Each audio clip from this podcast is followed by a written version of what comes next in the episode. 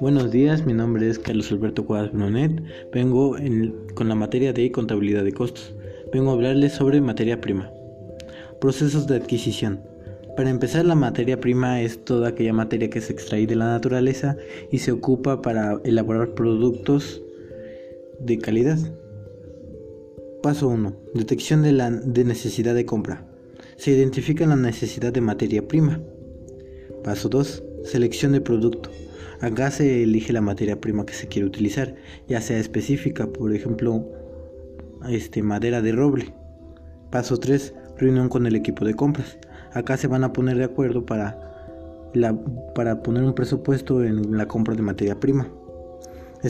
paso 4. Especificar las cuestiones técnicas.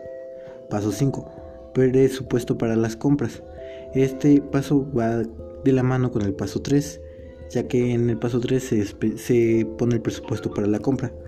Paso 6, búsqueda de proveedores. Se buscan los proveedores que nos van a abastecer de materia prima. Paso 7, solicitar ofertas. Paso 8, adjudicación al proveedor. Material de desperdicio. Es la merma, pérdida normal de producto, que sufre el material en su elaboración. Esto ya está considerado dentro de los costos se puede dividir en dos, material defectuoso. En este material es de baja calidad o bien es defectuoso. Se considera producto de segunda, ya que no se puede corregir o no conviene corregirlo. Material averiado. Este es defectuoso, pero tiene arreglo. Merma. Es la pérdida de valor consistente. Existen varios tipos. Merma normal. Pérdida por la incorporación de las existencias. Y merma normal pérdida por accidentes. Las mermas son pérdidas no tan grandes.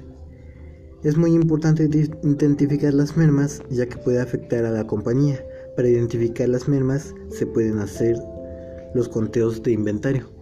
Y eso sería todo. Muchas gracias por su atención.